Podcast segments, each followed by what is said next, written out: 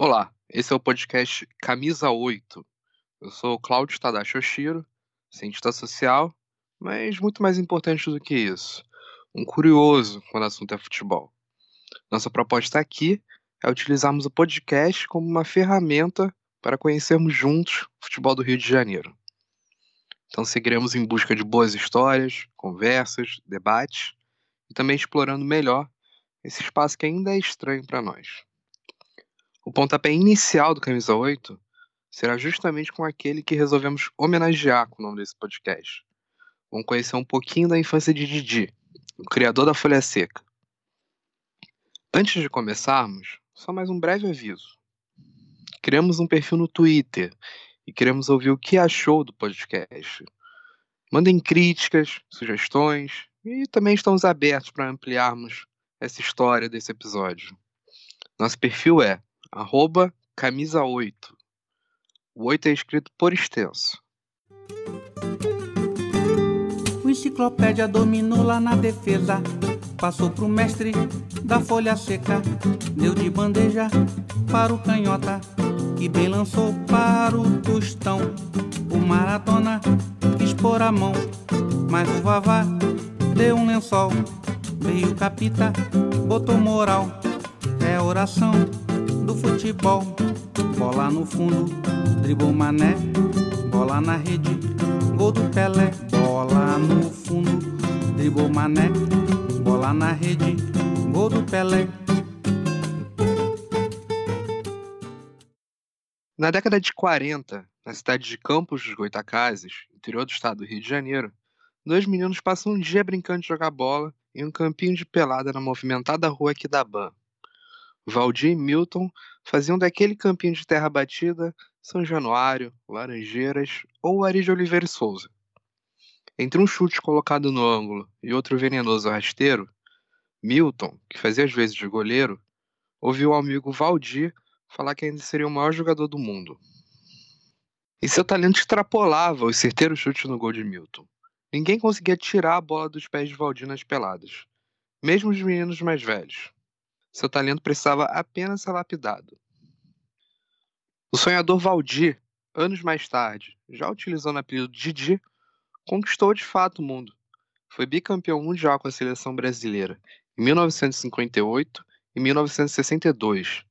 Saiu do primeiro título mundial brasileiro consagrado como melhor jogador daquele mundial. Mas voltemos ao Norte Fluminense, pois esse tema aqui será apenas a juventude do mestre Didi, o inventor da folha seca. Didi não seria o melhor do mundo colocando o pobre Milton para buscar as bolas no fundo das redes. Assim, foi no São Cristóvão, um clube formador de grandes atletas na cidade, que Didi encontrou o temido seu Derengo, que dirigia a escolinha e tinha um bom olhar para novos talentos. Está naquela região, Didi é... foi criado perto do campo São Cristóvão, é ali perto do 28 de março, ah, você talvez lembre do Parque Alzira Vargas.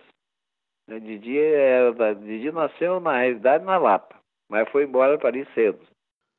Esse é o jornalista Pérez Ribeiro, autor da biografia Didi, o gênio da folha seca.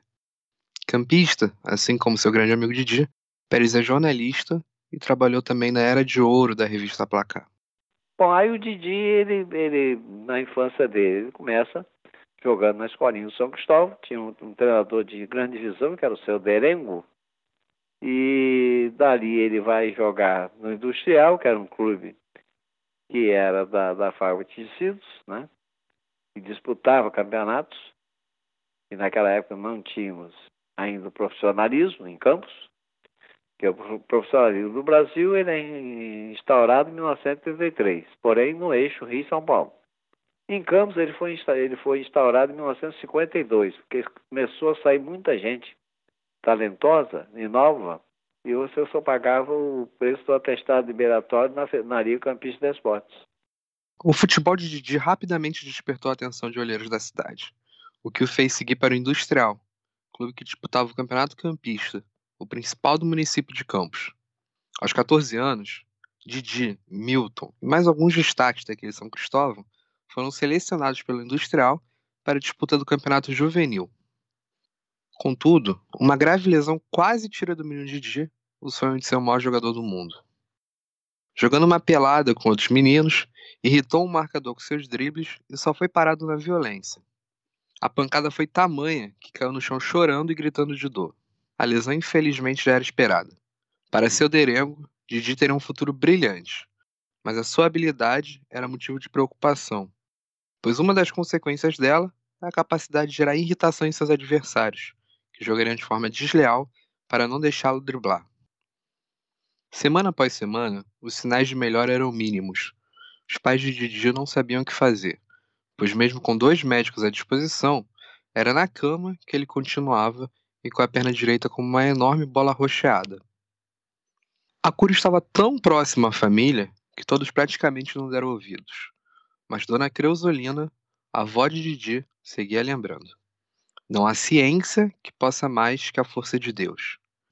E foram as rezas de Dona Creusolina, mas os seus preparos de sebo de rins carneiro que salvaram Didi, até mesmo de uma amputação, como alguns especulavam na época.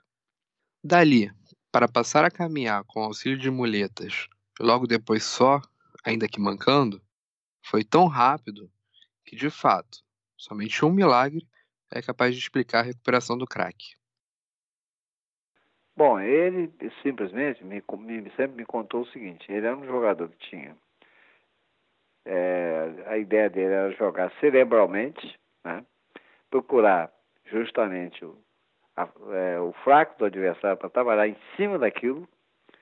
E ele era um cara que, pelo estilo dele, ele dizia que o drible dele dizia um drible curto. Mas aquele drible dele curto, normalmente, fugia do ângulo ali de, de, de, de 90 graus, mas não chegava a 180. O cara desequilibrava, caía. Quer dizer, não é aquele drible lá, mané garrincha, que o cara ficava desmoralizado, né? de bunda no chão, perna para cima, não era aquele drible chaprinhando de garrincha, né? era aquele drible curto, que era justamente para ele se livrar do adversário com o mínimo de espaço que ele pudesse. Só que o cara né, se achava provocado, se achava desmoralizado, porque perdeu o equilíbrio e tal. E normalmente vinha para cima dele, e ele, quando começou a jogar, ele jogava sempre em peladas, essas coisas por aí, com gente maior do que ele. E sempre achavam que era um abuso aquilo, né? E começava a caçar. Então, o seu Derengo, que foi o primeiro técnico dele, ensinou ele a se defender. Olha lá, antes que, vão, que venham te almoçar, você janta o cara na véspera. Ele disse que nunca esqueceu essa frase. Antes que venham te almoçar, você janta ele na véspera. Ele começou a se defender. Então tem várias, vários acontecimentos na vida de Didi em que ele procura se defender. Ele, no início, com o Zizinho, que havia aquele duelo, ele falou, eu entrava preparado. Naquela semana de, de, de Fluminense Bangu, deixava a minha. Eu não cortava a unha da mão. Se ele partisse, eu riscava o rosto dele, se fosse o caso. Só que nunca precisou, né? A imprensa em cima, essa imprensa ruim, provocando lá do instinto, do instinto maldoso, ah, fulano vai te quebrar, é, o cara assim, é garoto, sem cabeça, né? Você fala, não, se ele vier, eu quebro ele e tal. E os vizinhos vezes diziam, não, se ele vier, eu pego ele e tal. Só que nunca tiveram esse problema.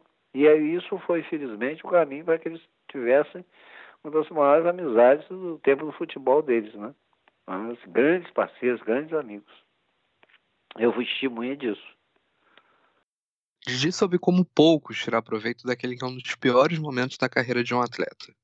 Se da primeira lesão carregou para o resto da vida o ensinamento de seu derengo, anos mais tarde, já em tempos do Fluminense, recuperando-se de outra lesão, criou uma das jogadas mais belas do futebol, a folha seca.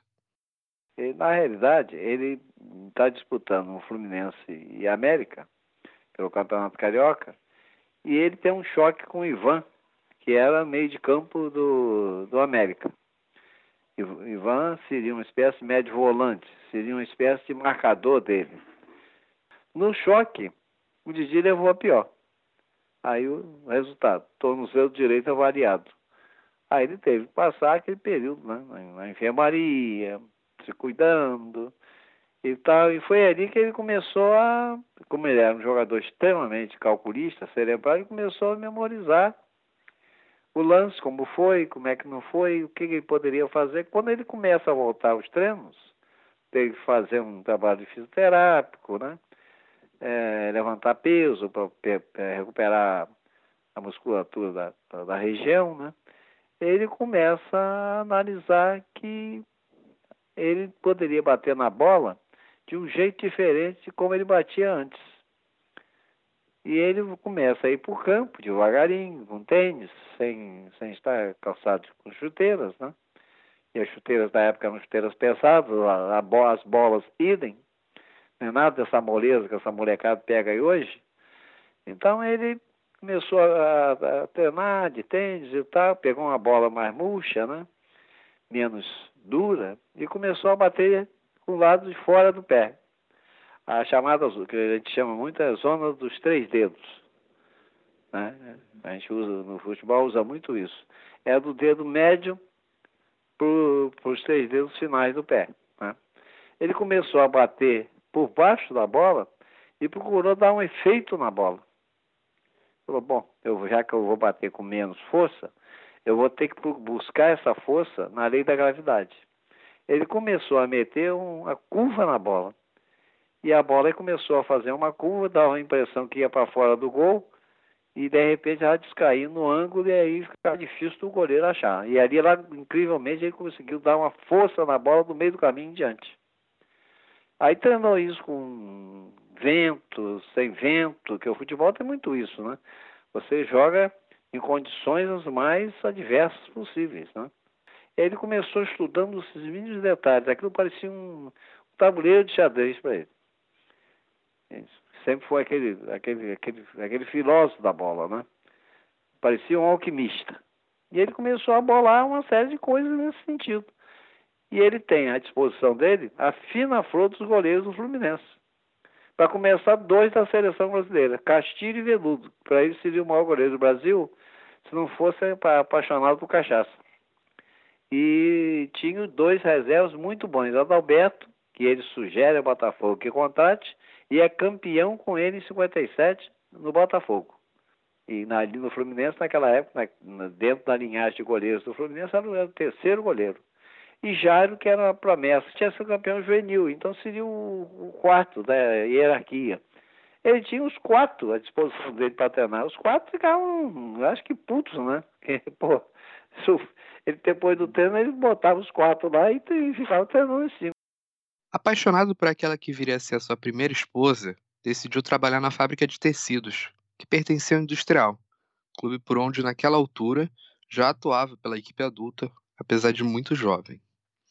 Só assim poderia planejar o seu casamento com Maria Luísa, a joinha, mas o futebol de Didi não cabia no Modesto Industrial. E com um casamento em mente, acerta uma transferência para o Rio Branco, uma das forças da cidade.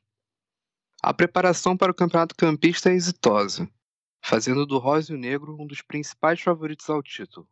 O Rio Branco é campeão de um torneio preparatório com uma equipe jovem e tendo como destaques Didi no meio de campo e Dodô na ponta esquerda. Dodô é o irmão mais velho de Didi e visto como um grande jogador da família. Antoninho, Fernando, Didi e Dodô foram insuperáveis. O campeonato começara com o Rio Branco goleando seus rivais. O destaque já era tamanho que alguns olheiros vindos do Rio de Janeiro desejavam assistir o futebol bem jogado do Rio Branco. Um deles, Benedito Rosa, diretor do Madureira, era o mais entusiasmado. Queria porque queria levar o ponta Dodô para o tricolor suburbano. Benedito Rosa não teve a confirmação imediata de Dodô, como esperava. O ponta, que driblava com facilidade seus adversários, driblou também o diretor carioca. Só vou se meu irmão Didi for junto, decretou Dodô. Com Benedito Rosa voltando ao Rio para pensar na exigência feita, Didi, ansioso para jogar fora da sua cidade natal, acerta uma ida para o Lençoense, de Lençóis Paulista, clube da segunda divisão de São Paulo. Didi, Sula e Irmo Todos os três abandonaram o Rio Branco rumo ao futebol paulista. Coube ao Rio Branco entrar na justiça esportiva pedindo a volta dos seus três atletas. A aventura do trio durou apenas um mês. Então o Didi passou essa infância aparecendo ali. Nessa tentativa, ele estava apaixonado pela Maria Luísa, ele já queria casar.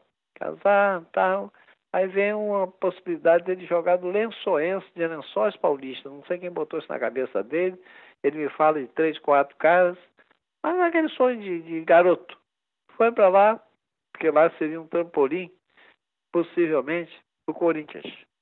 Eles tinham uma relação e tal. Eu sei que chegou lá o, o, o Rio Branco, ele saiu. Do Industrial foi para o Rio Branco. O Rio Branco era um dos três grandes de campos, né? Goitacás, Americano e Rio Branco.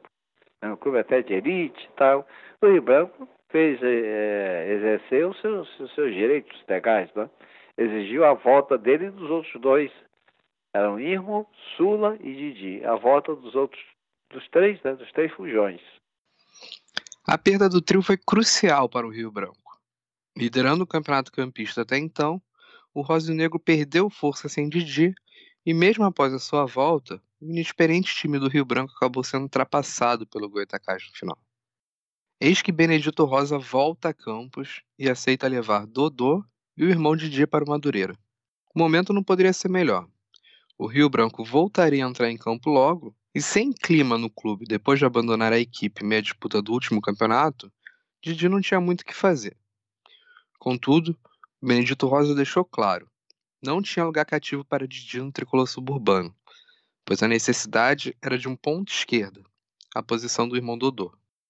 E aí sim, houve a ida dele para o Madureira.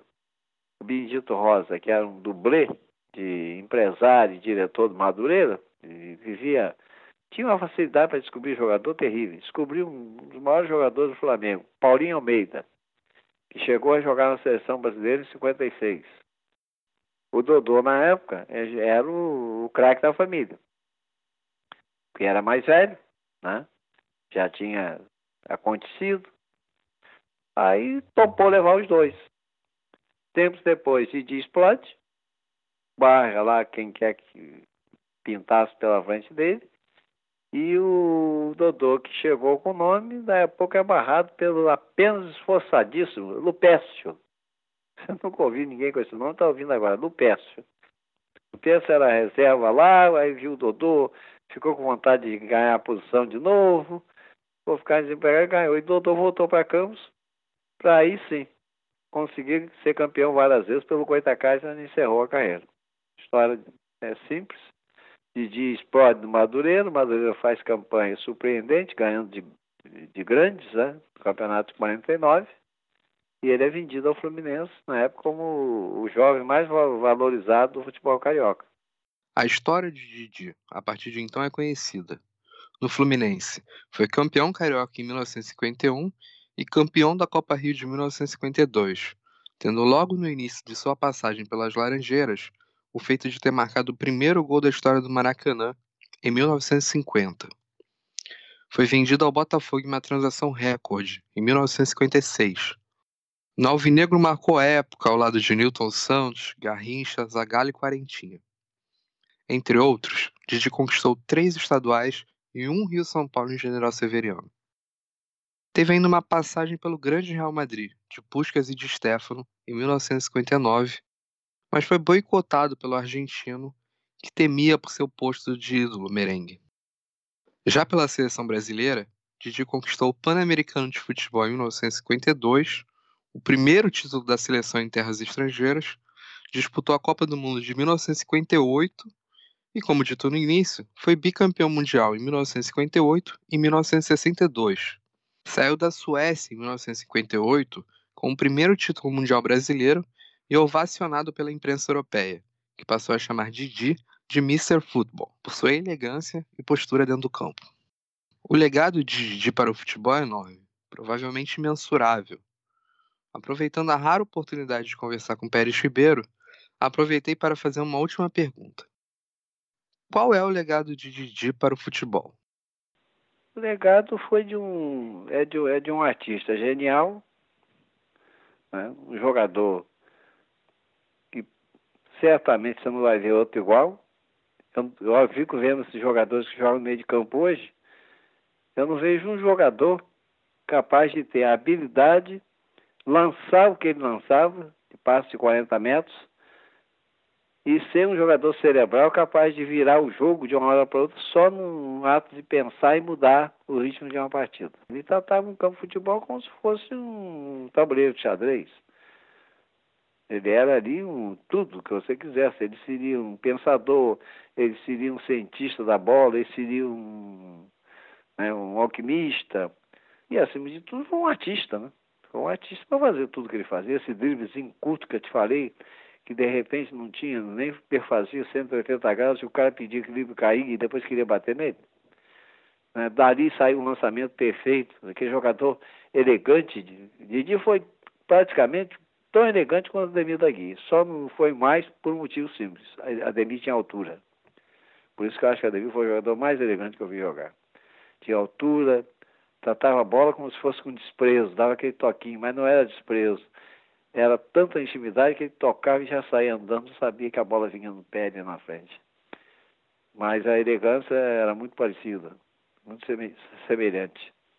E o Didi tinha um driblezinho curto, mais insinuante, né? Aquele drible aparecia mais. O de era um drible mais largo, né? A perna muito comprida, passada larga, parecia o, o cara lento, mas ele era o falso lento. Então eu acho que o legado que ele deixa, tanto é que ele é um dos 30 únicos jogadores que estão lá no Fama da FIFA. Eu acho que meio armador só tem ele. Quer dizer, o cara, o rei do meio de campo, né?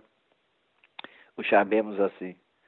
E só pelo fato de ter sido escolhido o maior jogador da primeira, da primeira Copa, na qual o Brasil é campeão, e o fato de ter sido o primeiro a ser escolhido oficialmente o maior jogador de uma Copa, então são, são, são tributos, são legados, e jamais alguém vai poder mexer nisso. Né? Eu acho que é para é, ficar como exemplo para todo sempre. E ficamos por aqui nesse episódio de estreia. Esperamos que tenham gostado. Nos comunique via Twitter. Procure por arroba camisa8. Lembrando, o 8 é por extenso.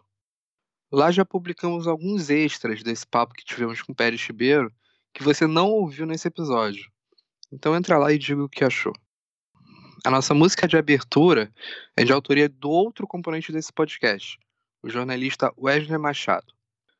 Aproveitamos ainda para agradecer ao Pérez Ribeiro e a sua esposa, a Graça, que gentilmente fez a ponte para a nossa entrevista. E encerramos com a música da banda África Gumbê, chamada A Folha Seca de Didi. É isso, até a próxima.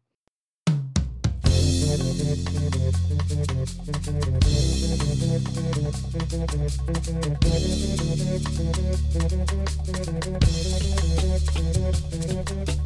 you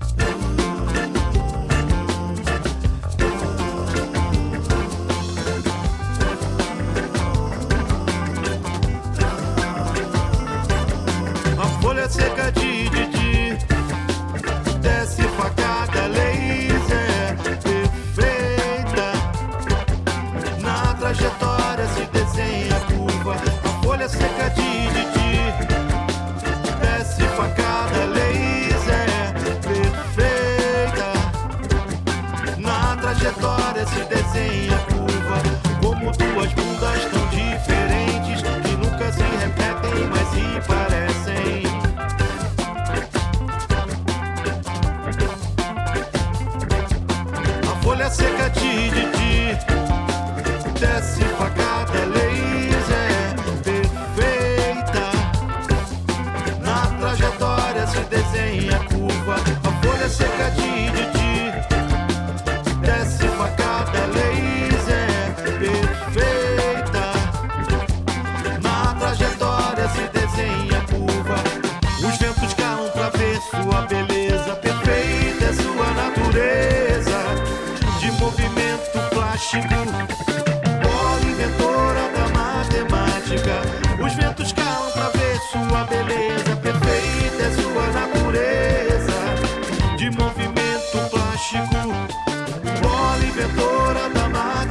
matemática, bola inventora da matemática,